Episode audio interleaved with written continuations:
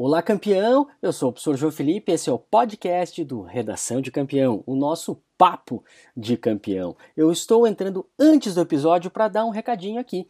Você vai ouvir a professora Candice falando o primeiro episódio, esse é o primeiro episódio, e de fato, este aqui que você está ouvindo seria o primeiro episódio.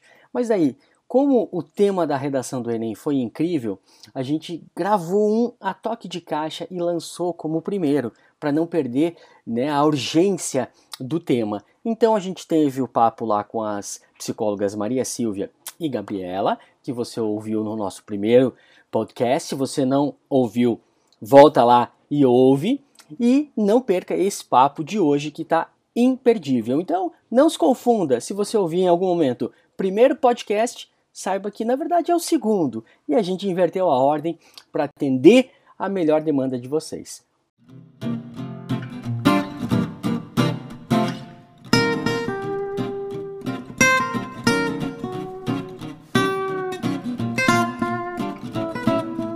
Aí, galera do Redação de Campeão, estamos aqui no nosso primeiro podcast. Faz tempo que a gente quer fazer isso, é o nosso Papo de Campeão.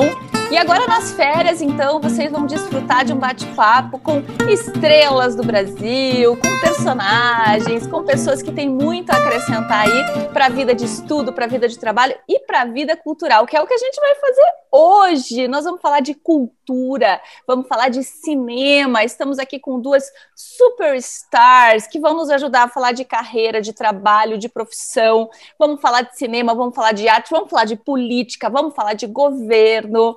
Então eu queria primeiro apresentar as maravilhosas que estão comigo hoje, né?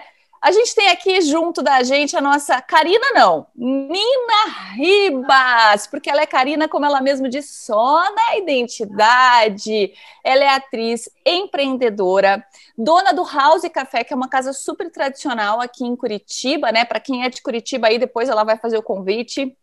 Mãe, artista residente da Selvática e o mais incrível de tudo que a Nina tem no currículo, ela é ex-mulher do meu ex-marido. Ai, que delícia, que gente civilizada.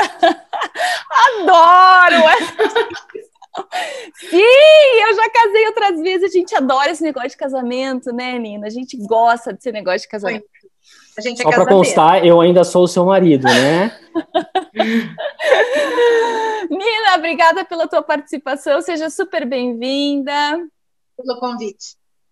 Daqui a pouco você vai explicar essa questão da selvática que você estava falando para gente aqui.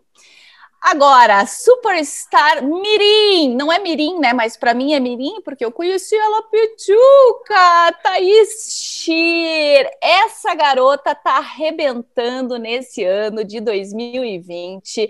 Ela gravou o filme Alice Júnior, a gente já vai falar desse filme sensacional que tá no Netflix, inclusive, e ela foi vencedora do troféu é, Candango, né, de melhor atriz coadjuvante. Ô, Thaís, quem que foi o melhor ator? Não foi o, o Cauã? o Cauã Raymond ganhou na categoria masculina e eu ganhei na feminina. Olha isso, gente, sensacional. Ela e Grazi Massafeira, sim, ó, coisa É, a, não, é, Grazi, se cuide.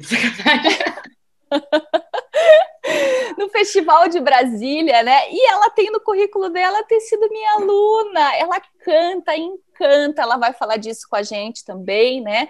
As Sim. duas trabalham com arte, com cinema, vivem disso, a gente já vai falar disso também.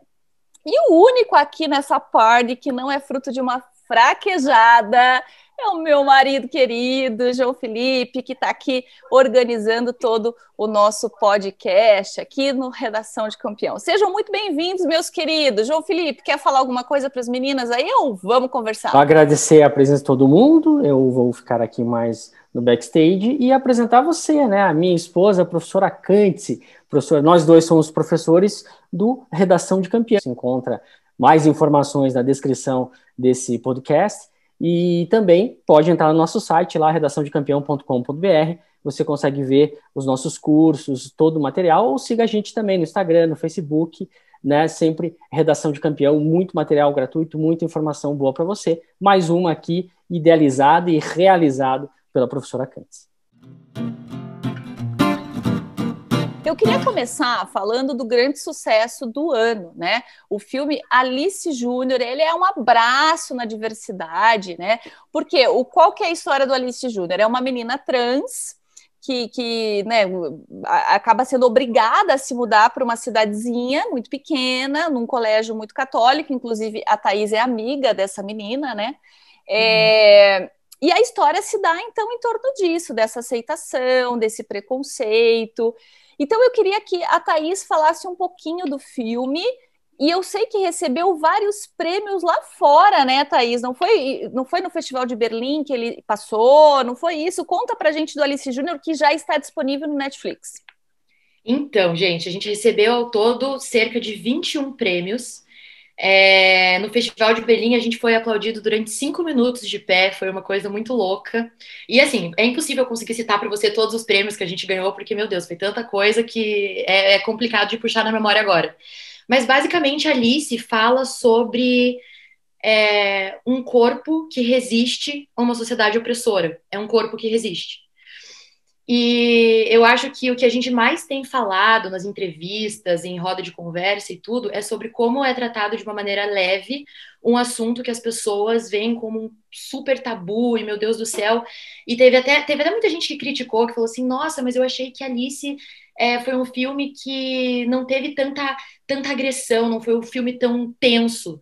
Mas justamente o ponto do nosso diretor, do Gil Baroni, do roteirista, o Luiz Bertazzo, é que a gente também quis mostrar no filme que a vida de uma pessoa trans pode ser tão feliz quanto a de uma pessoa cis. Então, nem só de perrengue e tristeza e dificuldade vive uma pessoa trans. Então, Alice Júnior mostra muito sobre essa coisa de fazer amigo, de ser excluída, tal, tal, tal. Só que, óbvio, numa bolha extremamente preconceituosa, que é nessa cidade fictícia, Araucárias do Sul, é, mas a Alice ainda é muito privilegiada, né? Porque ela tem, ela é de classe média alta, ela já tinha uma certa fama, porque ela participava daquele reality. O pai dela super apoiava ela. Tem casos de muitas pessoas da comunidade LGBT que não tem nem pai nem mãe que, que dão um apoio, um suporte. E ali você vê que a Alice ela é um pouco mais privilegiada do que a realidade de várias outras pessoas da comunidade. Ô, ô, Thaís, o pai da, da, da Alice, né, o, o, ator mesmo, ele era professor de inglês, não é? Ele dava aula pro meu filho. Sim. O Manu. Ele parece que ele dava aula no. No fio? Sei, pode falar, no fio, né? Ah, tá, pensei. Falei, não sei, né? cobra jabá depois deles lá, pode é, falar. É, fio, Minoide, Uma, é, o Manu é incrível, nossa, e, e foi uma coisa super engraçada que eu descobri que, na verdade, ele não era ator, e o Gil só chamou ele para fazer e ele se saiu super bem. Nossa, uma atuação super orgânica, né? Que a gente fala. Então, meu Deus, eu tenho um super carinho assim por tudo. Mas é, é um filme com uma pauta extremamente importante, repercutiu muito no Twitter, principalmente, porque hoje em dia o Twitter é a bolha de todo mundo ali entre 13 e 19 anos. É, não sei, não, eu não sei. Tem gente mais velha também que tem, mas é Você que tá rola com uma quantos coisa... anos? Tá com 20? Eu tô com 20, mas eu não faço parte dessa bolha, porque eu não sei, eu só uso o Twitter pra dizer, tipo, oi, gente, aí, tô viva. Mas eu digo, essa bolha de fandom que eles chamam, né? Esses fã-clubes, essas coisas, as pessoas são muito ligadas. Então, Alice Júnior foi pro, pro trending topic da, da coisa, de tanto que estava sendo comentado, e as pessoas levando isso pra, pra escola, para debate e tudo mais.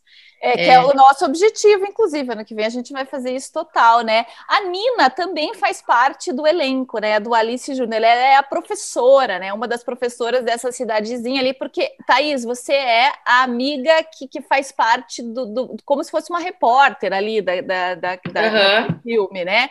E, e, a, e a Nina é a professora, é uma das professoras ali que a que é, é Anne Silvestre o nome dela? Como é que é o nome da, da atriz? Na verdade, eu não sei se tá. Acho que tá. Eu sou citada como professora 2, talvez assim, é, nesse sentido.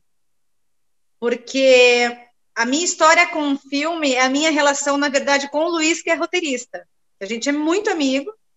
Ele se formou no Cena 1, eu também. E eu acho que a minha relação com o filme ela é, ela é muito maior nos bastidores da história e como foi construído porque na minha entrevista eu contei a, a minha gravidez na adolescência.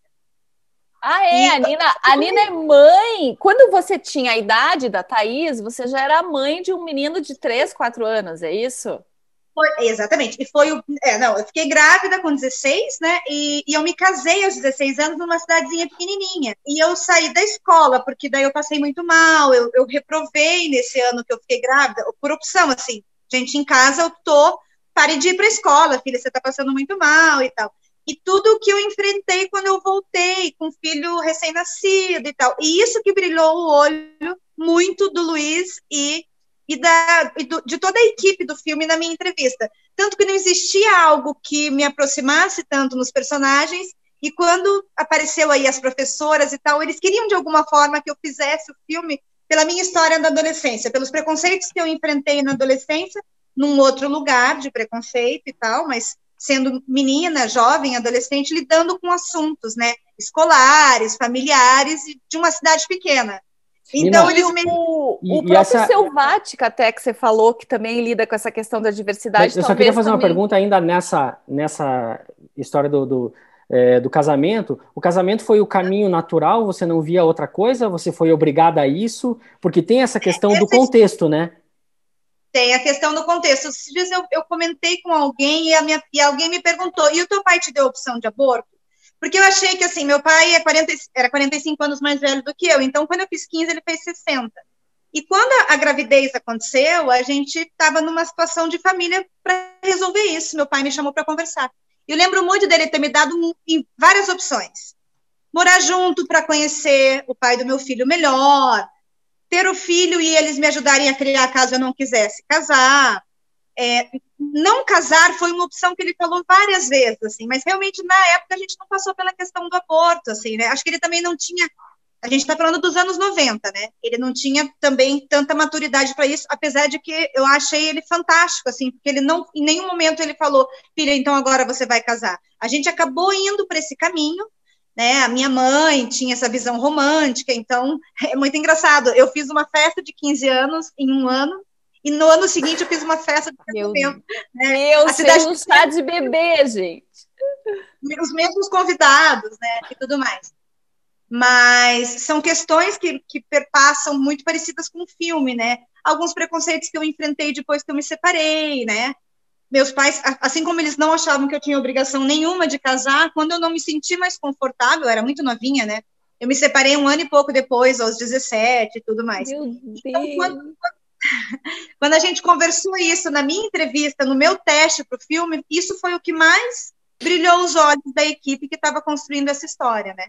E a Selvática, ela, assim, a Léo faz a advogada. A Léo é uma das poucas dramaturgas trans do Brasil. Ela compunha a, os artistas da Casa Selvática nessa época, né? A Leonarda faz a advogada que fala com o pai ali no celular. No celular, que, que ele vai tirar satisfações com o diretor, porque na verdade é uma cidade do interior, muito católica tal, e ela é toda diferente, né? E aí. Ele... Ela não conseguia usar o banheiro, é uma questão ali, que a, a, a, o pai estava defendendo o direito da filha usar o banheiro feminino. Se eu não me engano, é essa questão, ele traz a advogada no celular, e a Léo vem super debochada, assim, falando, querida, tá? Você tá antiga, ela fala, é uma diretora, né? E a Leonarda também compunha nessa, nessa época, em 2017, o quadro da Casa Selvática, é uma das fundadoras da Selvática, Leonarda Glick. E na Selvática a gente trabalha essas questões da liberdade do corpo, a liberdade do pensamento, a liberdade né, de gênero, de ser o que se quer ser e tudo mais. Então também e, tinha esse peso para o filme. E vocês imaginavam, assim, quando vocês estavam fazendo, né, o, o filme, a, Nina falou, porque, Nina, você se envolveu com esse filme, assim como você se envolveu com vários outros, né, ao longo da tua carreira, tudo, então, é, e, e, a Thaís foi, tipo, meio que o primeiro. Vocês achavam, quando vocês estavam fazendo, que teria esse impacto mesmo? Era uma coisa já prevista? Ou era mais um trabalho, Nina, teu, que, que de repente, meu Deus, você estourou, acreditou, mas que, né? Você acreditou, é, como tanto tantos outros você acreditou também. E eu, e eu digo assim, eu me lembro uma vez que eu vi uma entrevista do Alexandre Nero, que eu achei maravilhosa a resposta dele, que, o, com o Jô Soares. O Jô Soares perguntou assim para ele: quando que você começou a ter sucesso? E daí ele falou assim: não, sucesso eu sempre tive, eu fiz o que eu gosto, eu sempre fiz o que eu gostei, eu sou feliz com o que eu sou. Sucesso sempre foi um sucesso. Mas fama eu passei a ter e tal. Então, eu, é, e vocês, como é que vocês é, encaram isso? Vou começar com a Nina, porque daí depois a gente passa para a Thaís. Você achava, Nina, que isso ia ter todo esse impacto que teve? Então, conversando com o Luiz, que a gente né, tem uma proximidade grande, assim, que é o roteirista, ele falou: Nina, eu fiz um filme para a sessão da tarde. Eu nunca esqueço dele falando isso. Eu quero que todo mundo assista, família e tal. Então, acho que isso que a gente está falando, de pensar as, as emoções, as dificuldades de uma mulher trans no país, ou uma adolescente trans, e não ter muita profundidade, tem muito a ver com o que o Luiz idealizava, contando essa história, que também tem a ver com a vivência escolar dele como adolescente. E então é, ele não entra numa profundidade de questões, por exemplo, como um documentário, né? não é essa a função do filme. Então eu sempre achei que ele teria uma aceitação muito legal e uma visibilidade, um espaço nacionalmente. Eu não achei que queria essa, a proporção que o filme tomou mundialmente falando, em se tratando de prêmios, mas também a gente não vivia essa época digital, né? É, a gente, digitalmente falando, é, essas ferramentas como o TikTok, o Twitter, a cada ano que passa, isso ganha mais força, e a forma como você vende as coisas, isso também Verdade. ganha uma força maior. Né? A hashtag, quando pega, ela pega, e enfim, né? Então, eu fiquei muito feliz com o lugar que o filme chegou. Eu sempre achei que a gente chegaria em lugares bacanas, mas realmente ele transbordou isso. E você, Thaís? Thaís, me conta uma coisa, como que é esse negócio de, assim, é, é, esse convite, assim, acontece assim, ai, Thaís, você quer ser uma super protagonista do filme e tal? Ah, ou, ou você... Foi exatamente é assim. assim ai, que... E daí você quer ganhar um milhão de dólares, e aí vai ser super legal. Ai, ou é assim, é... é um monte de teste, um monte, um monte, um monte, daí de repente você é uma escolhida ali, e aí você tem 17 anos e aquilo tudo cai no teu colo, e de repente com 20, você ganha o troféu junto com o Cauã Raymond. Como que funciona isso? então, eu acho que começar do começo, né? É, eu, é, a minha experiência com o filme, eles me chamaram a partir de um. Foi um teste de elenco que o produtor entrou em contato comigo para fazer e tudo mais. Mas assim, é muito engraçado, porque tá, as pessoas sempre perguntam, gente, mas como é que você conseguiu entrar num filme do Netflix e sei lá o quê? Só que não é bem assim, né? Porque inicialmente o filme não é do Netflix, o filme é uma produção independente, tal, tal, tal. E de hoje em dia a galera vê e só pensa, meu Deus, isso daí entrou, fez alguma coisa, não sei o que, que rezou e entrou no Netflix, mas as coisas não acontecem bem assim, né? Mas eu sempre fiz cena 1, Sempre fiz Lala Schneider, depois eu fiz Cena explica, 1. Sempre... Explica o que, que é, Thaís, que tem um monte de gente do Brasil ah, que, que não sabe o que, que é, nem Cena Não, sempre fiz teatro, dois teatros aqui de Curitiba. Lala Schneider, quando eu era um pouco mais nova, de uns 8 até os 12 anos. E depois eu fiz Cena 1 também, que é um outro teatro. E daí é, fiz alguns testes, mas nunca tinha feito teste para filme, para eu nunca tive interesse em trabalhar com, com publicidade, por exemplo, fazer é, propaganda, anúncio, nunca tive essa, essa, esse interesse. E também achava que, putz, sempre quis, sabe aquela coisa, aquele sonho, né? Ah, se eu quero estar num filme no Netflix, é óbvio que eu quero estar num filme no Netflix, eu não sou louca, mas eu não, eu não colocava tanta, não botava tanta fé que isso poderia ser palpável, entendeu? Eu achava que ia ser uma coisa muito mais distante. E daí o que aconteceu foi que em 2016, quando você estava me dando aula, é, saudade de ter aula de redação com você. Nossa, são, são poucas muito as... bem essa menina, no caso. Ah, super bem, nossa. Gente, são poucas as coisas que eu gostava no meu ensino médio. As aulas da Candice eram uma delas. Nossa, eu gostava muito. É, então eu comecei a entrar numa crise, porque eu fui vendo que a hora do vestibular foi chegando, né?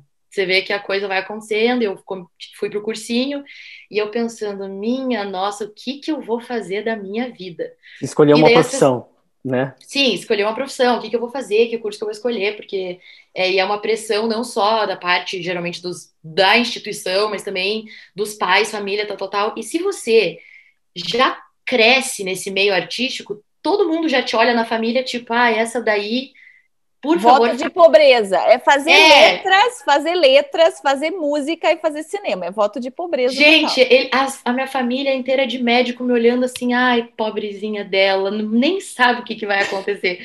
Então, tipo, eu tava muito em crise. E daí, em 2017, eles me chamaram para fazer um casting. Eu tava em casa e me mandaram assim: ah, aqui é o produtor de elenco da Beija-Flor Filmes, que é, uma, que é a produtora do Gil é, você não quer fazer um teste aqui para uma personagem X? Só que assim, às vezes a gente recebe esse tipo de coisa, a gente não leva muito a sério, né? A Nina também deve concordar comigo que de tudo que a gente recebe, muita coisa tem que ser filtrada, porque às vezes é só gente que tá querendo ver qual é que é, ou então coisas não tão confiáveis. E eu lembro que a minha mãe falou bem assim: ai, Thaís, será que você vai fazer isso? Acho que nem vai, tipo, acho que não vai dar em nada. E eu falei, cara, mas eu acho que eu vou só pra ver, é pra um filme, né? Não sei. E daí eu fiz. E o, o pulo do gato é: a minha personagem não era a Viviane, né? Eu não fui chamada para fazer o, o, teste da Viviane. O meu personagem era a Rita Rubão. Quem que é a Rita Rubão, gente? Coloca aqui para nós. Que era a menina que fala, sim, ô caralho, agora para mijar tem que ter sororidade. A do banheiro. Sim, aquela que, que, que, ficava braba com. E daí depois. Entendi, lembro, lembro, lembro quem que era. Um, a, eles me chamaram para fazer um casting para essa personagem. E daí eu falei, tipo assim, ah, é um personagem, é um papel pequeno, deve ter umas cinco falas, sei lá o quê, mas, meu, se eu passar, super legal.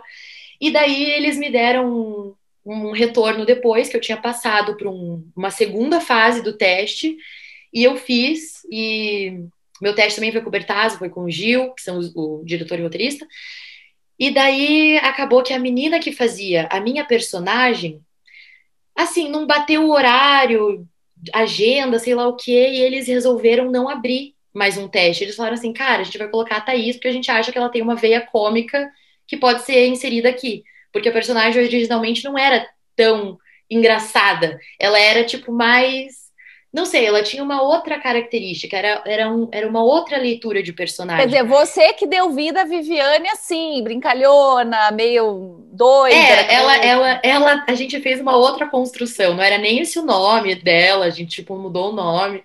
E daí a gente começou a fazer isso, e foi muito louco para mim, porque eu tava eu tava no cursinho, então eu tava vendo todos os meus amigos assim estudando muito para todos os cursos e super certos do que eles iam fazer e eu tipo, meu, rotina louca, 16 horas de diária, tendo que gravar, saindo de casa, a van vinha me buscar às 5 horas da manhã, eu voltava, tipo, podre, e vivendo uma vida dupla ali, me sentindo a própria Hannah Montana, que uma hora eu tava no cursinho, daqui a pouco eu tava no set de gravação e decorava texto e fazia coisa o quê. E era muito louco. E bem no fim, tudo isso aconteceu, eu tinha 17 anos, foi uma loucura. E aí ganhou depois... a vida pro resto da vida, encheu certo, o né? cofre, nunca mais precisa fazer nada na vida, tá aposentada, ah, que maravilha. Rede Globo te aguarda, querida, é isso aí. Ô, tô aposentada, tô bancando todo mundo. Tá bancando todo mundo, agora você esfrega o dólar na cara dos tio que te olhava no Natal, assim, ah. que você fez o vestibular, querida? Ô, Thaís, mas me conta, rolou jabazinho lá? Foi, foi bacaninha? De, de, teve um dinheirinho que entra, assim? Sim, sim, teve, foi tudo, foi tudo pago, tudo remunerado, é, eu acho que também é, foi bom num quesito profissional, principalmente porque eu assim, por muitas vezes eu pensei, nossa, mas e se eu tivesse fazendo direito? Mas assim, não falando de uma maneira para me gabar, mas falando de uma maneira assim, para mostrar que é possível. Eu fiz mais dinheiro de 2019 para 2020 do que as minhas amigas todas que estão fazendo faculdade de direito. Tipo assim, eu fiz mais dinheiro em um mês do que elas fizeram durante o ano inteiro. Elas têm 20 anos, né? A gente é. só consegue fazer alguma mas coisa. Mas essa, eu queria. Com certeza, mas eu tô falando, se eu tivesse exatamente nesse lugar, eu ia estar tá querendo fazer muito mais. Então, tipo assim, eu ia eu ia estar tá numa pressão muito louca. Eu penso, então, assim, não é porque as pessoas te falam, ah, mas essa profissão é incerta. Será? Tudo é incerto. Ser advogado também é incerto. Ser médico também é incerto. Você não sabe o que, que vai acontecer. Tipo, não existe profissão certa. Eu, eu, eu acho isso. Fala, amor, você quer falar alguma é, coisa? Sim, então, eu queria aproveitar isso que vocês falaram, né? A, a, a Thaís falou do texto, do filme é, é, tocar leve no assunto e tal, e a Nina até usou a expressão que eu achei ótimo, filme de sessão da tarde. Tem um debate é, dentro dessa bolha do Twitter aí que, que vocês falaram, que é justamente como abordar alguns temas, né? Então, se a questão identitária tem que ser debatida ou não, se você tem que pegar leve, senão assusta as pessoas se você tem que demarcar território mesmo e, e romper com preconceito e tal. É, como que vocês veem essa questão e esse filme dentro desse debate todo do, é, desse, desse, preconceito? Eu sei que a Nina já fez outras personagens mais combativas e tal. Você acha que tem lugar para tudo? Como que você enxerga um pouco isso? É, posso começar? Claro. É, é, é um é um limite difícil de você determinar onde que ele começa, onde ele termina e até onde você pode ir com determinados assuntos, porque hoje em dia a gente tem muito essa questão do por onde eu estou falando, quem eu sou para falar desse assunto e ele, né? Hoje é tudo muito delicado. A gente tem alguns assuntos que a gente tem que pisar com muito respeito neles. As questões identitárias, as questões raciais. A gente mora num país extremamente violento que mata a população LGBTQ absurdamente, que mata a comunidade preta absurdamente, né? E a, a, gente, enquanto pessoa branca, sendo artista ou tendo algum outro tipo de profissão, ou, ou né, ingressando na carreira política, a gente tem hoje que parar para pensar, porque a gente fala de um lugar e para um lugar que muitas vezes vem uma polêmica e, e alguns assuntos inflamam mesmo. E acho que tem coisas que você precisa se posicionar. Né? Eu sou uma pessoa que é, eu acredito nisso enquanto artista, enquanto empresária, por exemplo, e mãe, né? Então eu educo como mãe, como empresária eu vendo, eu recebo e tudo mais, né? E como artista eu tenho essa questão do lugar de poder falar, né? Ou estando no palco ou estando na rua, né? Eu já fiz espetáculos de rua. Então, não, eu, eu não consigo ser muito branda em alguns assuntos e não me posicionar e não colocar minha opinião, mas é, ela precisa ser muito bem embasada, porque isso vai gerar uma reação, né? Então, quando eu vou falar em determinados assuntos, eu preciso me, é, me pautar de algum tipo de pesquisa e de algum tipo de conhecimento, porque não dá para ser no achismo. Qualquer coisa que eu coloque nas minhas redes sociais, ela toma uma proporção diferente, talvez, do que teria se eu tivesse uma profissão em que não existisse esse lugar de exposição, né? Então, o lugar do ator ou do empresário mesmo, quando você vai até sua, uma rede social, você dá uma entrevista, diferente de um. Né, se eu fosse dentista, por exemplo, talvez isso causasse impacto aos meus pacientes, viessem me perguntar. Mas, sendo artista, eu, quando eu falo, eu falo para os meus pares, eu falo para o público que ocasionalmente assistiu uma peça e me adicionou. Como empresária, tenho uma, uma rede de clientes ali que muitas vezes me adicionam e eu não tenho um contato muito profundo com essas pessoas, é uma coisa mais superficial de atendimento, e aí, dentro do que eu coloco nas minhas redes sociais, eles vão falar assim: nossa, nunca imaginei que ela pudesse pensar nisso. Mas eu acho que aí é um lugar de você se mostrar mesmo, né? Você não tem então, medo do cancelamento. Que... É isso aí. É, eu acho que você tem que, inclusive, levar em consideração que se você for cancelado ou não, como que você lida com isso é, é, é, um lugar de risco mesmo, e assumir esse lugar. Tem isso, gente isso. que prefere levar uma vida mais low profile, e eu super entendo. Então, hoje você faz uma escolha. A partir da escolha que você fez, você tem que ter consciência que você vai arcar com essa consequência. É, então, eu, isso eu acho um dilema do, do, da profissão até, não sei se a Nina concorda ou não, mas eu, o, porque assim, eu não sei se é porque eu estou muito acostumada a não falar muito o que eu penso, né? Na sala de aula tem que tomar muito cuidado, né? Nos próprios vídeos do Redação de Campeão, assim, é, a gente tenta sempre né, acabar trazendo debate e tal. Mas eu me sinto, isso que você falou, Nina, que você falou, ah, eu me exponho nas redes sociais, eu acho que a gente tem que se expor, isso é um dilema que eu vivo aqui, fazendo aqui psicologia, porque eu acho que eu tinha que entendeu? Falar mais, assim, porque eu, eu, acho cada coisa um absurdo. Então, às vezes, eu vejo você falando, a Thaís falando, me dá uma inveja. falo, gente, eu precisava estar tá ali, eu precisava é, falar a mesma coisa, mas eu tenho uma trava isso ali. Tem a ver falando da. Vou pegar um gancho do que a Thaís falou, dos tios olhando e você vai fazer isso, vai fazer aquilo. É, eu, saí, eu saí de uma família com assim, uma situação muito confortável de trabalho. Eu resolvi, por um tempo, não fazer teatro, porque eu tinha um filhinho pequeno, achei que era muito cara de pau, aos 18, falar, vou fazer teatro. Então, fiz administração, bem pianinho, que é um curso que lá na frente, ou aqui na frente, que é o que eu vivo hoje, ele me dá recursos para ser uma boa produtora, eu trabalho com captação de recursos para a cultura, ou eu intermedio né, alguns recursos destinados a isso ou aquilo.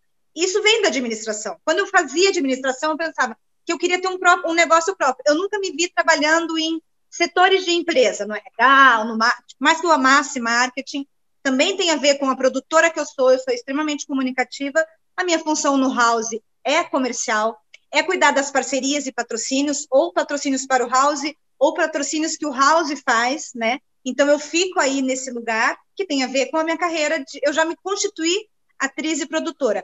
Mas o principal foi: eu vou sair dessa zona de conforto e vou para o mundo fazer o que eu quero, porque a minha liberdade ela sempre teve um preço que era é, pagar pelo preço.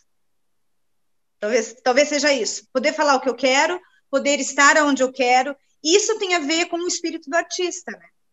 É, é verdade. Daí é, é, isso daí é, é, é, é, o meu ser selvagem, assim, a minha essência crua. É, romper com uma família, romper com um trabalho que te dá estabilidade, muitas vezes, né? Outras vezes não, porque às vezes uma pessoa ela passa 10 anos numa empresa, quando ela é mandada embora, ela vai lidar com esse com esse lugar. Agora, então, Nina, eu queria entrar nisso que você falou agora, e que você já termina o seu raciocínio, mas eu queria que você me respondesse. A Thaís falou uma coisa, é, e, e, e, eu com essa questão, eu sou velha, né? Sou uma pessoa idosa, eu tenho uma questão. Ah, velha! conservadora. Pegue, pega, nossa, pega a bengala. Não, não, mas eu, eu tenho assim, eu, é, essa questão de, de, Eu não sou conservadora nos costumes jamais, né? Mas eu fico pensando nessa questão assim de, de fazer o curso, né? Você falou que fez administração, a Thaís entrou em direito, e eu queria assim que, que a gente falasse na real mesmo, né? A Thaís falou assim: ah é, tem muita coisa que pode dar errado, fazer direito pode dar errado também. Ela tem toda a razão. Só que eu vou colocar um ponto e eu queria que você me falasse daí se, se isso faz sentido. Até o dado que fala isso. Ele falou, ele falou o seguinte: porque se você faz é, direito, engenharia, arquitetura, sei lá, é, é, até letras, né, no caso, e você é um professor meia boca ali, um advogado meia boca, meio que se vive. Agora, se você é um artista meia-boca, você não vive, é difícil você, um músico meia-boca. É, dá para viver da arte, Nina? Você que já tem uma idade, porque né, você é nova ainda, mas você já passou por um monte. Você tem dois filhos, você fez filme, você fez. A gente tem um ano de diferença, lembrando. Só tá? um ano? e a Candice acabou com tudo. A Candice acabou com tudo. Ela é tipo 77, eu sou 78. É, é uma diferença. É bem isso, é exatamente isso. Adorei. E a Candice acabou com tudo. Tá bom. Não, gente, agora vamos parar, vamos dar um pause aqui, vamos voltar. Nina, você que é velha e essa Cutis, né? É, eu no auge dos meus 42, o que, que você quer saber? Dá para viver de cinema? Porque, é, porque a Thaís falou assim, ah, eu fiz mais dinheiro do que meus colegas, e a gente imagina porque agora ela é uma star, superstar, ela vai para Berlim, né? Ela vai ganhar urso de prata, daqui a pouco ela tá feita. o urso de prata é de Berlim, né? Acertei. Olha, é... deixa eu falar uma coisa. Eu não tô ah. falando que eu tô, que eu tô não. podendo, tá, Ana? Nem que você não tá falando, eu tô brincando, imagina, lógico. Tem muita coisa para rolar ainda. Mas, Nina, dá para viver de cinema? Os pais que estão nos escutando, que tem uma filha igual a Thaís, que com 16 anos, no segunda série do ensino médio, notadamente não se encaixava naquele lugar onde ela estava, né? No ensino médio, naquele colégio, com aquelas pessoas que iam fazer medicina direito, que, que só pensavam em, em pegar o carro do pai e pegar as meninas e, e falar uma coisa e fazer outra, que ela não se encaixava de nenhum.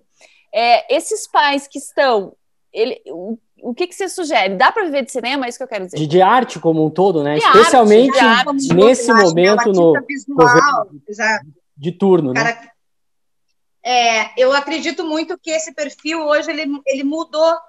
Então, o artista hoje, seja, vamos pensar nos segmentos que a arte, né, a arte visual, teatro, a dança. Geralmente hoje quem não para de trabalhar é quem se produz quem é muito ligado aos editais, porque a arte tem a ver com isso. Alguém tem que pagar por, pela arte, assim como você vai ao supermercado e paga pela sua compra. Se você vai ao bar e paga pela cerveja e pelo sanduíche, se tem um músico tocando, a gente precisa entender que alguém tem que pagar aquele, aquele violão e aquela voz. O microfone, se foi alugado, tem um custo. A caixa de som, se ela não for do bar e o músico tiver que levar, tem um custo. Então, ou o dono do bar tem que tirar do caixa dele, como ele vai pagar o garçom, como ele vai pagar a cozinheira e o auxiliar de cozinha, e aí ele, ele coloca isso porque o lucro da noite é suficiente, ele prefere proporcionar isso aos clientes, ou os clientes têm que entender que a hora que ele foi pagar a conta, o sanduíche, a cerveja e a, a, a, o refrigerante vai ter lá um cover artístico, né?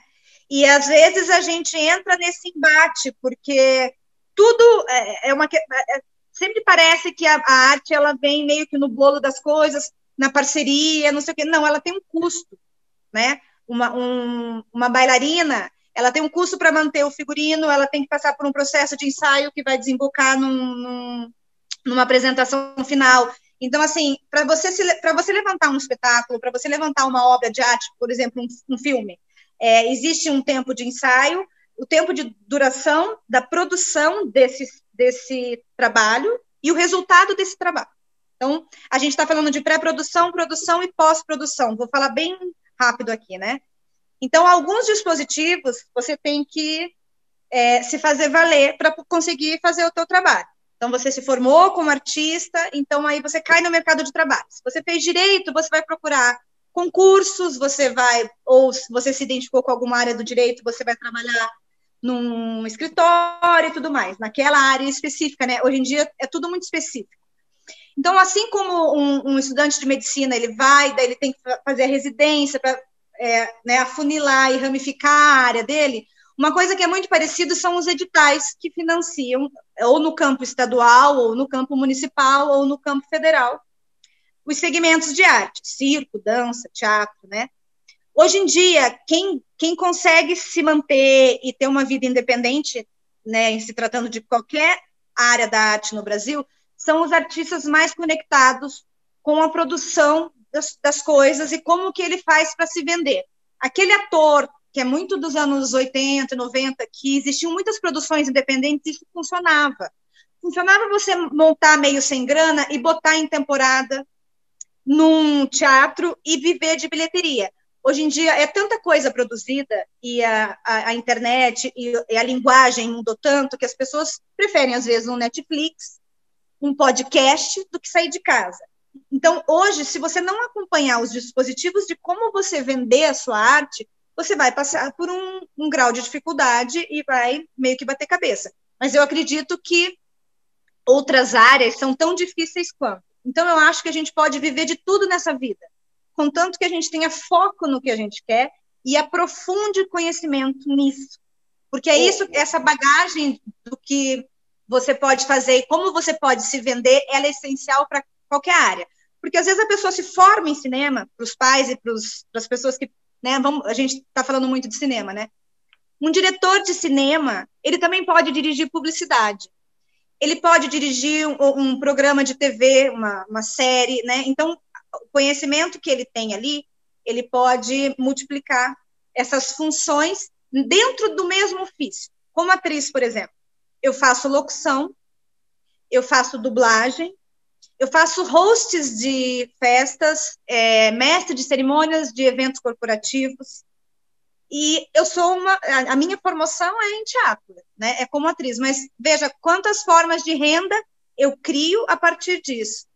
Então a gente às vezes fica muito engessado, né, no, no que é. Porque é tem aquele olharzinho, né? Igual a Thaís é. falou ali que ela. Você, você já sofreu algum preconceito, Thaís, dentro da família, assim, do tipo, ai, querida, sério, amor? Ai, eu acho querida. que. Eu acho que. Tá chegando o Natal assim, aí, cuidado para não romper, né? Não, sério, de festa de Natal, quando você tá no terceiro ano do ensino médio, é péssimo, né? Tem aquele primo que passou, né? Em medicina. Cara passou daí... em medicina na federal e você fala, e você, meu amor, o que você vai fazer? Ai, vou fazer teatro. Não, a, a felicidade da família, né? Ai, bonitinha, fofa, dá o remédio dela, medicada ela é ótima, tadinha. Não, tô brincando. É, assim, não, você verdade... não tá brincando, não, porque eu vejo o teu Instagram, você se entope de remédio. O teu negócio de nariz, o Nasonex, não é Nasonex? Ah, eu ia pegar pra mostrar o Sorine, é, eu sou. Eu, Sorine, eu tenho problema. Sorine, Eu tenho problema. Não, mas ó, eu preciso ser, eu preciso ser honesta que eu, eu ainda tive uma sorte de ter assim o meu núcleo familiar, familiar próximo, tipo, minha mãe, meu pai, meu irmão, eles são muito compreensivos comigo. Isso que eu tô falando de ter um olhar feio aqui e outro lá, é aquele geralzão da família, aquela, É o tio, tio do pavê, aquela... é o tio do pavê. É, que não vai pessoas... pagar tua conta, mas quer dar palpite. E assim, as pessoas que não têm entendimento algum sobre nada vezes nada. Então, a pessoa que é virgem... Porque assim, eu acho que não tem problema nenhum você sentir vontade de fazer direito. Faça. Ótimo. Que bom. Mas eu acho que também não tem... As pessoas os pais, aí se tiver algum pai ou uma mãe assistindo, não fiquem empurrando goela abaixo cursos só porque vocês acham que isso era algo concreto há 20 anos atrás. Eu acho que essas coisas têm que ir se dissolvendo, porque hoje em dia, que nem a Nina falou, eu estou fazendo publicidade. publicidade para mim pode ser um leque, que eu posso trabalhar com N coisas relacionadas ainda à arte, que eu posso criar, que eu posso trabalhar como, enfim, muitas coisas. Então, assim, eu acho que a gente tem que dar uma chance para todos os cursos, porque eu acho que as coisas não são tão, tipo, preto no branco, assim, mas já fui, mas quando eu falei inicialmente que eu ia fazer direito, a família toda ficou muito feliz. Falaram, ai, que bom, ela caiu em si. Só que daí depois que eu gravei o filme, eu já me empolguei com outras coisas, e daí a coisa foi desviando, e acho que todo mundo ficou preocupado. Mas assim, hoje em dia eu tô num estado muito louco da minha vida. E esse depois filme, depois do filme, né? Agora, como que tá? Eu sei que tá difícil até, porque tem pouco trabalho em tudo, né? Tá Mas difícil porque ela tá... não responde nem o WhatsApp. A coisa tá complicadíssima ali. Trabalho. Ixi, olha recado. Olha Ai, como você é dramática. Deve ser uma canceriana chorosa. Brincadeira. Sou Mariana Braba. E fazendo esse drama, minha nossa, que papelão. Não. Então, a pessoa esse... não acredita em Deus e ela fala de signo. Não, é uma loucura. esse esse pós-filme é que, assim, meio recente, né? Alice saiu em outubro, eu acho que saiu agora no catálogo do Netflix em outubro. Uhum. Mas, assim, desde o ano passado a gente tá fazendo, a gente, óbvio que com a pandemia parou, mas a gente estava fazendo viagens com o elenco por alguns lugares do Brasil. Então, a gente foi para o Espírito Santo, a gente foi para Petrópolis, a gente foi pro. Teve festival em São Paulo. Então, assim, a gente viajou para vários lugares. Era...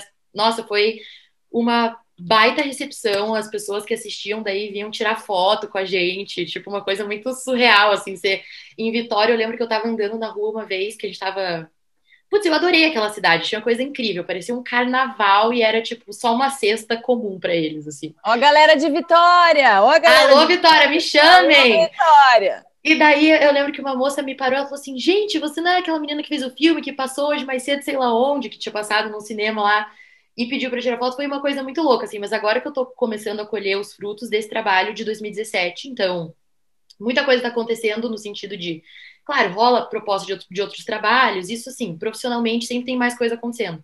Mas na minha vida, no dia a dia, é muito louco, porque eu, puxando o gancho do lance do cancelamento, eu noto que é uma coisa assim. Há cinco meses atrás, eu, se eu falasse qualquer coisa no meu Instagram, vocês iam rir e vocês iam saber que eu só tô falando bobagem.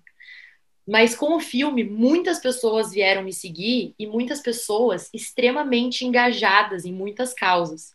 Então eu sinto agora muito mais que eu tenho que cuidar com algumas coisas que eu falo, que não é tão simples que nem antes. Então, assim, o pós-filme está sendo como? Profissionalmente, ótimo.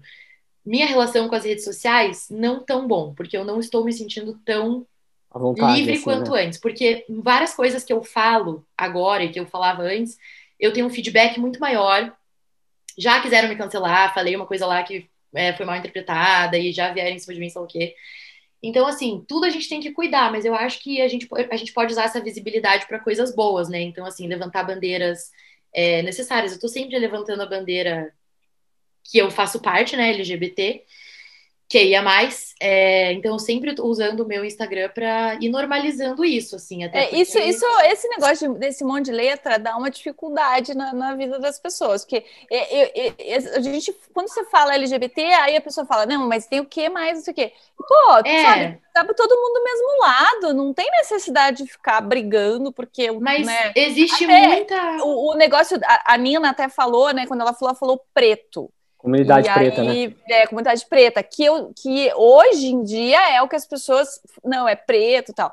E, e só que. É, essa coisa de negro ou preto, fala meu nome. Entendeu? É Antes a gente.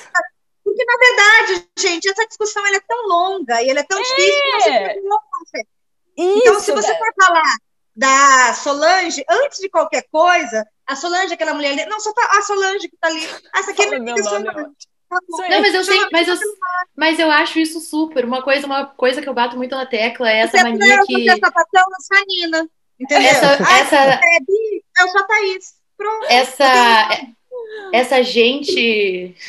Aquelas. Essa gente hétero, essa, essa, essa raça, essas pessoas, eles têm essa mania de, de falar assim: ah, não, porque aquela minha. aquele meu amigo gay eu acho, gente, que engraçado colocar o gay na frente de tudo, né? Você fala, esse é meu amigo hétero, vou levar meu amigo hétero lá pra festa. E eu tenho o maior ranço, assim, de tipo, menina hétero que tem como chaveirinho um amigo gay, por exemplo. E, fique, uhum. ah, é todo um lance assim muito complicado que às vezes eu acho que quem tá de fora desse desse desse rolê assim que não a, a, não se toca que são pequenas coisas que vão é, invalidando o, o, a nossa o, identidade. O, próprio se descobrir, né? Que é uma coisa assim, mas quando você se descobriu gay? Ninguém pergunta quando que você se descobriu hétero, né? Quando que quando você, que você assumiu para seus pais que você, era hétero, né? Quer dizer, uma coisa. mas, mas isso é uma coisa que a gente, a gente, as pessoas vão aprendendo. Isso é uma coisa que eu bato muito na tecla, porque parece que a gente nasceu aqui e a gente, né, vive, e todo mundo tem que saber disso. Não, se você eu acho que para a maioria, a maioria das pessoas, se você conta para elas isso que você acabou de falar, as pessoas vão entender. Fala, Puxa, é verdade, eu não vou mais ficar falando o amigo gay e tal. É que às vezes também parece que todo mundo acha que a gente tem que saber já de tudo, né? Tipo, não, eu acho que meu pai. Eu acho que existe uma coisa que é muito feia na, na, principalmente na comunidade LGBT, que é essa prepotência das pessoas acharem que, igual você falou, que todo mundo tem que saber tudo e que ninguém tem o direito de errar e de puta, dar uma bola fora ali, enfim. Meu Deus, eu ensinei é, tanta coisa para minha mãe. Minha mãe era uma pessoa que era, ela era tão por fora disso tudo. E eu já falei, eu falei, mãe, olha só, sabe essa minha amiga, tal, tal, tal, que você fala que ela é meio assim? Então, melhor não. Melhor não falar, porque isso não tem, a, né? Vamos estar tá fazendo silêncio, não vamos estar tá falando tá isso. silêncio. Então, eu acho que assim, a gente, só que a gente tem que dar é, é uma coisa muito engraçada, porque eu vou puxar para esse para essa coisa rapidinho. Quando eu me assumi para minha família, eu, eu tenho uma prima que também é lésbica, e daí eu lembro que ela sempre falava assim, gente, mas a nossa família vai matar a gente, eles são muito bravos e sei lá o quê. E eu tinha. Da mesma família. uhum, e, prima de, e, prima de primeiro grau, tá? Tipo, irmã, é, filha do irmão do meu pai, assim. E daí e eu só pensei, eu caco meus botões, só que ela, ela tem, eu tenho 20, ela tem 28. Eu me assumi com 16. E daí eu lembro que eu, eu pensando. A geração né? dela, ela se assumiu antes de você? Não, eu puxei ela para fora do armário arrancada. Vamos. O tempo que ela ficou no armário, exatamente. Eu já falei, ó, gente, vamos todo mundo embora. Na mesa de Natal, falei, quem é gay, levanta a mão. E... Não, mas, tipo, foi uma coisa que ela ficava falando tanto, que a nossa família era tão conservadora e que sei lá o quê, uma família tradicional. Mas que eu lembro que eu escutei alguém falando isso para mim na época e foi o que me deu coragem, tipo, para me assumir que foi assim: a gente tem que dar oportunidade das pessoas exercitarem o amor. Então a gente não pode simplesmente olhar e falar assim: ah, a Candice é uma mulher hétero, tipo, cis, foda-se, ela não vai. É, entender, eu, eu, entender. Ela não vai entender o que eu tenho. Gente, eu tenho que dar oportunidade, em primeiro lugar, da pessoa poder entender. Eu vou explicar para ela, vou dar um recurso aqui para ela entender essa língua que eu tô falando, o que que tá acontecendo. E eu acho que isso não tem só a ver com isso, tem a ver com tudo. Meu, você quer muito fazer um curso que você acha que seus pais não vão apoiar, não, não fique, não entre numa rebeldia sem fim de, de início, dê a oportunidade deles serem legais com você entenderem, porque eu acho que às vezes a gente quer, a gente tá muito nesse, nesse lance passivo-agressivo o tempo todo com todo mundo, e sei lá o quê, mas a gente também tem que dar a oportunidade da outra pessoa nos dar o feedback, é, sabe? eu, acho que é isso que você está falando, eu, é. eu tenho aprendido muito, né? No, eu trabalho com adolescentes, então você vai ali se atualizando na raça ali. Eu me lembro que teve uma, uma amiga minha que ela, ela, né, ela era casada com um homem, separou e casou com uma mulher.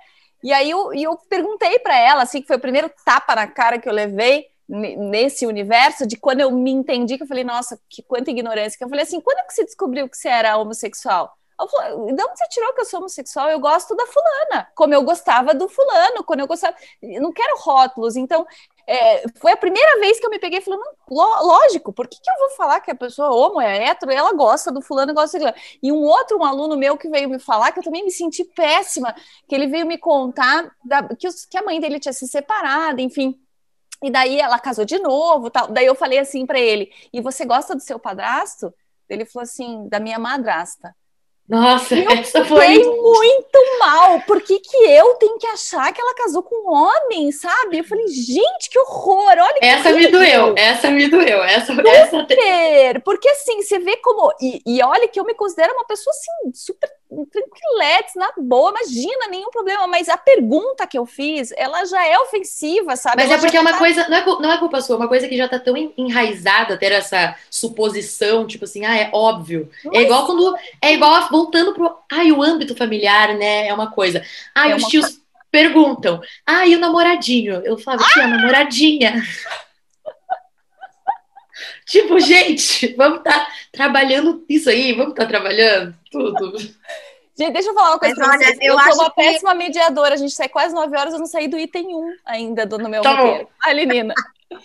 Eu, eu, vou falar bem rápido, porque acho que tem lugares que você escolhe ser didático ou didática. Acho que é importante. Eu, eu resolvi ser assim com a minha família e tudo mais. E tem lugares que eu vou na porrada. Porque uma vez eu, eu era uma mesa, eram três, três, três artistas negros falando das questões raciais dentro do teatro, nas artes, como que estava se desenvolvendo.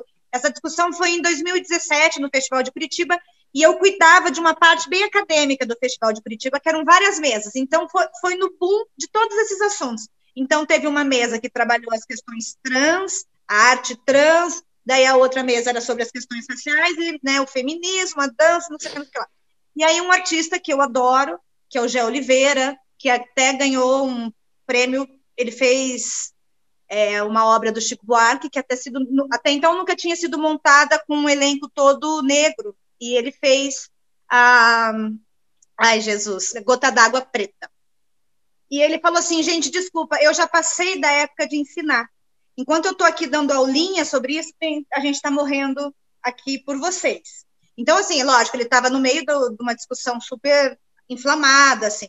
Então, tem lugares que eu percebo que eu devo ser didática porque aquela pessoa não, não teve tempo ainda de assumir ou assimilar determinados assuntos, entender que ela não sabe que ela tem que pesquisar, porque às vezes hoje eu já eu já eu ser humano Nina, artista, entendo que eu prefiro às vezes muita dar um Google do que perguntar direto para a pessoa, né? Ou buscar isso em outro lugar, porque às vezes a gente se coloca num lugar muito do fetiche da curiosidade, que é, mas quando vocês namoram, vocês usam dedo? Ai, é, nossa! Sabe? Essa Ai, é para acabar com a minha vida. É sério que as pessoas perguntam isso, gente? Não é possível. Quê? Não é possível. Só isso, se fosse só isso, estava bom. Mas, é, se fosse só isso, estava bom. Mas tem homem, o homem da relação e a mulher da relação, enfim, as pessoas têm uma necessidade da pergunta, né?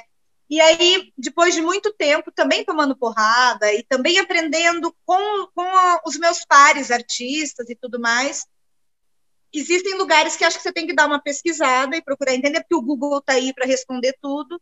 E tem lugares que você tem que ir na porrada para as pessoas entenderem mesmo, senão você não abre frente. É, é Daí que cabe, coisas... cabe assim, quem está é que... vivendo aquilo. Por exemplo, eu abro frente como mãe. Eu só trabalho e me mantenho em lugares que respeitam a minha maternidade. Por muito tempo eu fiz um jogo de cintura. Hoje em dia eu levo, hoje em dia não, há muito tempo. A Ziza é uma, um neném, uma criança, uma menina acostumada a estar juntos na sala de ensaio. Ela cresceu na coxia, ela vai para o house, ela fica no salão. Às vezes ela atende, às vezes ela fica no celular e tudo mais. Mas eu parei de me quebrar para não estar com os meus filhos ou ir trabalhar sem um deles ou sem os dois e tudo mais eles ainda é, se adaptam a isso e eu me adapto a isso, mas hoje em dia eu empurro a minha maternidade e eu coloco isso em primeiro plano de uma certa forma. Como mãe, eu abro o caminho e abro essa discussão. Né? Que, daí, assim, como mulher preta não é a minha voz, como mulher trans não é a minha voz. Então, aí, nesses lugares, às vezes, eu sou didática. Na, com relação à maternidade e, e defender a minha mulheridade a partir da feminista que eu fui me construindo, eu sou mais agressiva. Então, daí agora eu vou deixar para. Nós somos em construção, é isso aí, Nina, essa questão da, da, de que a gente vem se construindo, né? Nina, como é que tá teu horário? Eu sei que você tem horário, quanto tempo temos com você ainda? Eu consigo mais 15 minutos. Tá, então Vamos eu queria só Vamos para os quadros, mas eu só queria perguntar uma coisa assim que eu precisava muito saber até da, da, da Thaís, e daí eu queria que a Nina comentasse. Thaís, como que foi o, o a questão do, do dinheiro para o Alice? É, foi incentivo do governo? Foi vocês, na época era Lei Rouanet ainda, né? Houve isso ou vocês tiveram que buscar patrocínio? Como que foi? Então, a gente fez o filme com uma verba muito baixa de 300 mil reais. É, para quem não entende, tipo, nada disso é quase É nada. Nada, nada, né? Basicamente. 300 mil não é Lembrando nada. Que, depois- cinema, que o cinema emprega mais que a indústria farmacêutica. Então, é preciso de dinheiro para fazer cinema, né? É, Só então para a a gente... gente. lembrar que uma equipe é formada por câmera, eletricista, não sei o que. Não sei. Você pagar essa caralhada de gente, muitas vezes um filme emprega em vol- por volta de um longa-metragem, pelo menos 800 pessoas trabalham.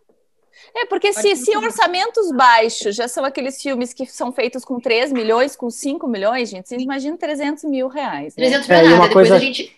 que eu acho Pode maluca, né? é, Você falou da indústria farmacêutica, né? O salário de um, sei lá, né, de um servente na, na indústria farmacêutica e num teatro é o mesmo, alimenta a família dele do mesmo jeito, né? Então é, é salário, recolhe imposto, paga o cara do Uber que vai lá ver, enfim, é, é economia de verdade, não é uma coisa etérea assim, né? Depois a gente recebeu um. Nossa, mas foi assim: a última verba que o governo liberou para isso, que foi de 500 mil para uma pós-produção e divulgação e tudo mais, mas assim, esses valores são extremamente baixos, porque você tem as pessoas, né? Precisam, é um valor que é, para tudo, para publicidade, para campanha, para isso, para aquilo. Então, na verdade, a Alice chegou onde chegou com um orçamento baixíssimo, com uma verba baixíssima e com uma campanha assim bem menor do que muitos E outros nesse filmes. sentido o festival ajuda daí, vencer festival e tal, vai dando projeção. Ah, com certeza, porque acaba dando uma, uma baita de uma visibilidade, né? E, e, Nina, você que tem uma visão política né, bem, bem forte, piorou é, a coisa nesses últimos dois anos mesmo, com, com o novo É, governo? porque, é, eu acho que o pior é o, é o seguinte: vou falar de 2019 um pouco para cá. Esse ano eu entrei, que é um ano bem atípico por conta da pandemia. Eu iniciei o ano fazendo uma minissérie que era um podcast que foi ouvido por 5 milhões de espectadores, um caso super conhecido no Paraná, que é o caso Evandro, daquele menininho. Hum, sim. Ah, você fez, eu escutei. Eu sou, é, eu sou eu, na minissérie que é, foi, foi vendida para Globo Filmes, que vai passar no Globo Play, não se sabe quando ainda, né? Eu fiz a tia do menino. E, e- e, assim, com verba e tudo mais. Às vezes, só para a galera entender, você faz um espetáculo de teatro que ele tem uma verba curta ou que o edital né, não, é, não aprovou toda a verba, a verba completa, então às vezes é programado um cachê, você ganha um pouco menos, mas aí você vende esse trabalho para festivais, para mostras, e você continua ganhando dinheiro mesmo depois que você montou. O cinema é a mesma coisa, às vezes você ganha muita grana com filme, mas comercialmente ele não cola e fica por isso, você só ganha verba uma vez, o cachê uma vez. Publicidade, mesma coisa. Você vai e faz uma, uma, um cosmético, você faz uma foto para um rótulo. Conforme esse produto vai vendendo, ou uma propaganda, você continua, às vezes, recebendo uma taxa, porque, né, uma, eu, uma vez eu fui rótulo do Café Damasco. Quando eles resolveram continuar com a campanha, eles entraram em contato. Então, são coisas assim, são dispositivos assim que muitas vezes acontece. Você às vezes não ganha imediatamente com o trabalho, você ganha depois porque ele ganhou um prêmio, porque ele ganhou visibilidade notória pelo próprio resultado do trabalho, né? Isso é bem, bem importante dizer. Mas o que o governo federal promoveu é, na cabeça das pessoas, nesse imaginário da sociedade brasileira, que a arte é só baderna, até mesmo a educação, a pesquisa, a gente perdeu muito incentivo e muita credibilidade. Então, por exemplo, eu agora estou na fase de captação de recursos para um espetáculo de teatro para ser apresentado daqui a dois anos. Você hoje chega no empresário com um projeto para vender, você tem que resgatar o quanto a cultura é importante, porque o trabalho feito é, oposto a isso, de que cultura é artista, é baderna, não vale nada, tem que só incentivar a saúde e, e assim as pessoas surubão de Noronha fome, e coisas assim, né? As pessoas, exatamente essa confusão de que sim, você o, país tem dentro do orçamento uma verba destinada para a educação. Ninguém está falando que você vai incentivar um, um, um, filme ou você vai incentivar um espetáculo de teatro, que você vai tirar dinheiro da boca do, da, entendeu? da merenda. São, são verbas diferentes, são dispositivos diferentes tem coisas que, que são de cunho municipal resolver. São... Então, assim, é, muito, é tudo muito confuso e é muito pouco tempo que eu tenho para falar disso. Mas sim, a gente ficou muito marginalizado com esse governo. É, é, isso é triste, a gente continua trabalhando, mas a luta para você convencer o quanto a arte e a cultura ela tem que fazer parte da formação das pessoas e as pessoas têm que ter acesso a isso, porque isso transforma você em um ser humano é, mais preparado, com, com um pensamento crítico melhor, é hoje um, um exercício muito mais difícil do que antes. O Ferreira Goulart já dizia, né? A arte existe porque a vida não basta, né? Se a gente só investir em hospital, a gente vai falhar na arte e as pessoas não, não vão ter saúde também. Então, a arte também é uma forma de saúde. E Até nessa quarentena mesmo, é... desculpa de interromper, Salvou, mas. Né? A arte, quem que não viu um filme, não leu um livro, não escutou uma, uma música? Live não... de música! Uma live Meu de Deus, música maravilhosa. Agora, eu, isso que a Nina falou, dessa questão de você ter que resgatar com os empresários, eu percebo isso na sala de aula, Nina. Eu vejo que há alguns anos era muito mais fácil a gente falar sobre diversidade, sobre eh, diferentes formas de falar, de ser. Hoje é muito mais difícil. Hoje você tem... Antigamente as pessoas tinham vergonha de falar certas coisas que eu nem vou verbalizar aqui, que a gente está sem tempo. Mas hoje elas não têm mais vergonha. Então é um resgate, é isso que você falou, é super importante. A gente perdeu muito nesse terreno, né? Mas vamos para os nossos quadros maravilhosos que eu bolei aqui. Então, assim, primeiro quadro chama-se Cecília Meirelles, é isto ou aquilo. Vocês vão escolher uma das duas coisas, tá? Se não entendeu, não entendeu, não sabe, não sabe, bola para frente, tudo bem, não tem problema nenhum. Então, é uma coisa ou outra, tipo, sei lá, Paul McCartney ou John Lennon, entendeu? Vocês vão escolher ali, mas eu vou começar aqui nosso quadro Cecília Meirelles. Bolsonaro ou Lúcifer? Lúcifer. Lúcifer.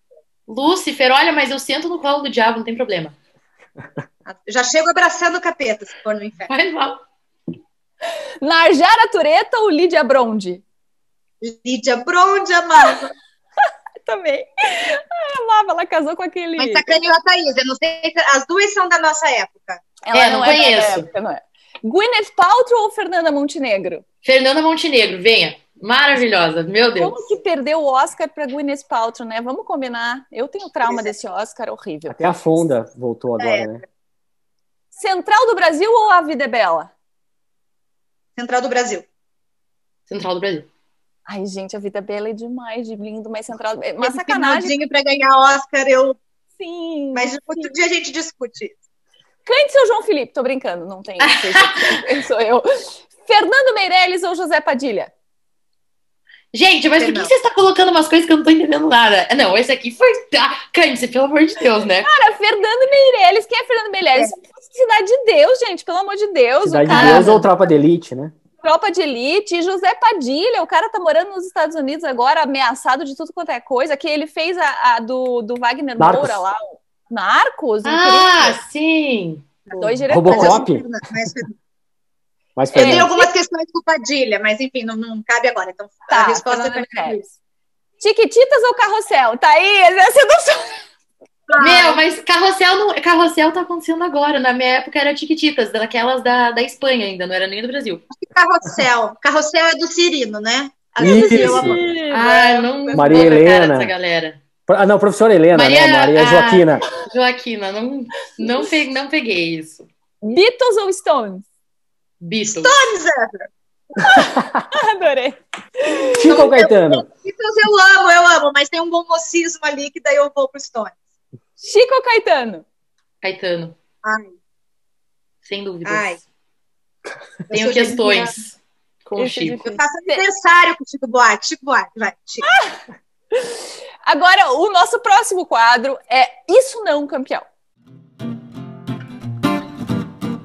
O que, que, é isso não, campeão? É uma coisa assim que vocês não engolem, que não admite. Vou dar um exemplo aqui, tá? Eu eu não admito, eu não engulo, não suporto, não convivo bem com pessoas que só dão oi, tudo bem no WhatsApp. O WhatsApp é uma ferramenta de agilidade, entendeu? Você não precisa, ou o Instagram, o Messenger, enfim, o que for. Você só chama a pessoa quando você precisa de alguma coisa dela. Você não precisa esperar a interlocução. Tem gente que fala, oi, tudo bem? Daí eu vou responder só 48 horas depois, que eu faço de propósito. Fala, oi, tudo bem, e você? Aí a pessoa responde, sabe, não faz o menor sentido. Eu não suporto, eu tenho até um memezinho pronto para enviar. A pessoa colocou isso, eu já envio. Fala logo o que, que você quer. Thaís, você. Isso não, campeão. O que, que você não suporta, não engole? O que, que não, não dá para você? Você não convive bem ali, não, não foi. A pessoa que pergunta do negócio do dedo lá. A pessoa que pergunta. Homem hétero, cis, canagem. Não, não vou entrar nesse mérito. Não, eu acho que o que eu vou falar. A Lina já tá ali, ó. Não. Não, a gente não vai entrar Homem, nisso. homem, homem, que se fosse pra escolher, ninguém escolher homem, eu né? Tenho Ai, com certeza. hétero. É, não. Adoraria não... essa sapatão. Ai, olha, eu, eu sou, que bom. Então eu falo por você que pra mim, olha, Homem não, campeão, só poucos homens filtrados. Meu pai ali no máximo. Uma Drauzio Varela, né? Único, assim. Drauzio Varela é tudo de bom. Será? Será? Nem sei se eu ponho minha mão no fogo pelo Drauzio Não também. Fala mal do Drauzio Varela. Ele é não o único sei. homem que se salva nesse. Não sei. Mas então, homem, hétero, homem, homem. Não, não dá. Homem não dá. Homem. Lima. Isso não, campeão. O que, você não se importa? Senso comum. Boa, Boa, gostei, gostei. Senso comum é tudo. O outro quadro agora a gente chama de E para minha redação campeão? Nós temos alunos que estão prestando vestibular, vão fazer nesse ano, vão fazer novamente, enfim, né? São pessoas ali que estão estudando. E uma das coisas que conta muito na redação é repertório, repertório sociocultural. O que é repertório? É uma citação, é um fato histórico, é um livro, é uma série, é um filme, é uma pintura. O que, que vocês é, sugerem para a redação do nosso aluno campeão? E para a minha redação campeão? Fala, Thaís. A minha indicação é o filme Parasita. Ah, boa! Incrível, Parasita. sensacional, uma grande crítica social, atores maravilhosos nossa, fotografia linda, trilha sonora incrível. Meu, esse filme é. Todo mundo acho que deveria assistir. É verdade. Boa, boa dica. E você, Nina, o que, que você sugere? Pode ser mais de uma? Pode. Rapidão. É Bacurau, dentro desse campo hum. parasita, de, né, que traz todas as questões. Eu acho importante eles, eles terem contato com clássicos do cinema, tipo Poderoso Chefão, uma trilogia que daí passa pela economia política da época, assim, e traz essas questões todas muito igreja, né? Acho que a trilogia do Poderoso Chefão incrível.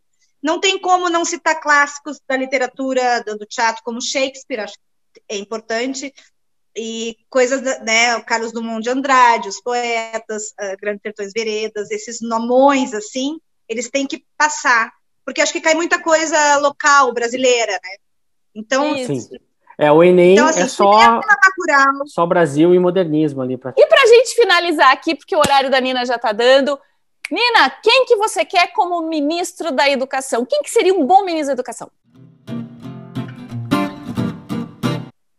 Gustavo Bittencourt é, é formado em letras, é tradutor e ele é diretor de teatro também, formado é, em dança, e ele tem uma drag, que é a Dalvinha Brandão. O Instagram do Gustavo, como Dalvinha, é Dalvinha B.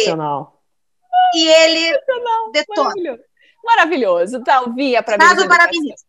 Thaís Tira, deusa do Alice Júnior. Viviane, quem é a ministra ah, da Educação? Eu acho que eu colocaria meu cachorro. No Boa. momento atual, eu acho que faria, eu melhor. acho que faria muito mais. Eu acho que, olha, pelo menos traria um, um acalento, assim, para o coração, sabe? Para mim, isso aí. Assim resolveria. como aquele paletó sem cabeça, né? Faria mais pela pandemia. Olha, mas, não... poxa vida. Vamos substituir todo, tudo por animais. Quem sabe assim anda. E agora vamos divulgar o trabalho aí que vocês estão fazendo. Thaís, tem alguma coisa para divulgar que você queira que a galera saiba que você está fazendo? Olha, tem coisas que, que, estou fazendo agora, não posso contar, mas o que eu posso contar são os meus trabalhos de música. Você pode me encontrar no Spotify com trabalhos autorais, pesquisando só a Thaís Schier, e que eu estou bem ligada agora com essa, com essa coisa toda musical. E no Instagram também, que eu estou sempre divulgando coisas que eu estou fazendo. Uma outra Qual série. É Instagram? É arroba Tashir. É da mesma maneira, S-C-H-I-E-R. Estou sempre divulgando coisas que eu estou fazendo, projetos, devaneios. Isso. E já pensa numa música, numa palhinha para você terminar aqui o nosso podcast. Nina, ah. quer divulgar alguma coisa? O House, que é um café maravilhoso, excelente, super tradição aqui em Curitiba. House Café e Vinha, espero sim essa pandemia passar logo para poder receber mais gente, né? Mas a gente também vai até as pessoas. O House tem isso da palavra ser é, em norueguês, ela significa generosos. Então, receber sempre foi muito importante no house, causar uma experiência. Isso eu nunca vou entregar no nosso delivery, mas a gente leva o café, o pãozinho até Ai, todo mundo. Então, é arroba House Café no Instagram. Eu sou arroba Nina Ribas BR no Instagram. E eu estou fazendo um filme agora, um longa, que ainda não sei quando estreia. Ele ainda não tem título, mas a minissérie do caso Evandro, eu acho que vale muito a pena assistir quando sair na, no Globo. Caso é impressionante. Então, o podcast, o podcast é, é impressionante. é sensacional, é muito bom. Taizinha, minha amada, para a gente finalizar com aquela. Eu sabia que isso ia acontecer. Nossa, Nossa mas um pouquinho, eu... só um pouquinho. Qualquer mas coisa, capelinha. A capelinha. A capelinha. Eu gosto do aqui, ó, a capelinha. Eu sabia que isso ia acontecer. Esse momento é chegar. Não tem, esca... não tem escapatória, né? Com você. Tô com saudade da sua voz, meu amor. Hum, deixa eu pensar. Uma Amy House. Mano. Ai, é... importada. Essa importada é boa. tá, vamos lá. Um pedacinho. Pedacinho, só um pedacinho. Meet you downstairs in the bar and her You rolled up sleeves in your skull t-shirt. You said, what did you do eh, with him today? And sniffed me out like I wish Tanqueray. Cause you're my fella, my guy. Hand me your Stella and fly. By the time I'm out the door, you tear me down like Roger Moore. É. Ai, Thaís, eu te amo! Eu te amo, Sensacional. que saudade! Meninas, para presidente. Sem palavras, para ministra de Educação, Thaís Giro, sem palavras, muito obrigada, foi maravilhoso, vocês são demais, pelo tempo de vocês, por tudo, nossos alunos vão adorar esse bate-papo. Eu fiquei só na pauta 1, tá? A gente pode fazer mais 12 podcasts, por tudo pode que eu anotei aqui.